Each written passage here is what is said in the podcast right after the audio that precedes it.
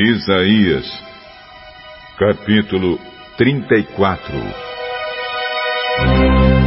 Venham, nações, e escutem. Reúnam-se, povos, e prestem atenção. Que a terra inteira escute e que ouçam todos os que nela vivem.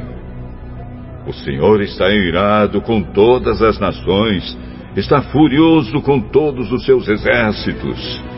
Ele já os condenou à morte e à destruição. Os mortos ficarão onde caíram, e o mau cheiro se espalhará por toda parte. Rios de sangue descerão das montanhas. O sol, a lua e as estrelas serão destruídos. O céu se enrolará como a página de um livro. Todas as estrelas cairão do céu, como caem as folhas da parreira ou da figueira. A espada do Senhor está pronta no céu. O Senhor condenou o povo de Edom à destruição e com a sua espada matará os edomitas.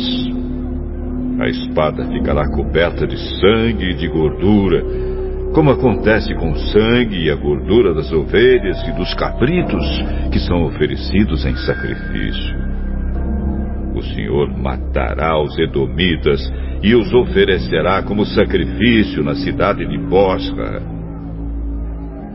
Com eles também serão mortos os bois selvagens, os bezerros e os touros novos. A terra ficará encharcada de sangue e o chão ficará coberto de gordura. Pois esse será o dia da vingança de Deus, o Senhor, o dia em que ele acertará as contas com os inimigos de Sião. Os rios de Edom vão virar piche, a terra vai virar enxofre, o país inteiro queimará como piche. O fogo nunca se apagará e a fumaça não parará de subir. O país ficará arrasado para sempre e nunca mais ninguém passará por ele. Corujas e corpos serão os donos do país e construirão os seus ninhos por toda parte. O Senhor fará com que o país seja de novo um lugar vazio, sem nenhum ser vivente como era no começo da criação do mundo. Edom não terá um rei para governá-lo, e ali já não existirão mais autoridades. Espinheiros crescerão nas mansões, o mato tomará conta das fortalezas. Edom será um lugar onde viverão raposas e avestruzes. Os gatos do mato e outros animais selvagens morarão ali. Demônios chamarão uns aos outros, e ali a bruxa do deserto encontrará um lugar para descansar. Ali as corujas farão os seus ninhos, porão ovos, e os chocarão, e abrigarão os filhotes debaixo das suas asas. Ali também os urubus se juntarão, cada um com seus companheiros.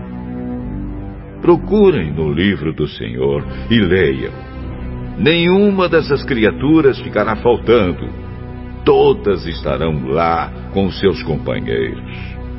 Pois o Senhor ordenou que assim fosse, e o seu espírito as ajuntará. O Senhor dividirá a terra de Edom entre elas e dará a cada uma a sua parte. Ali elas viverão por séculos e séculos. E aquela terra será delas para sempre.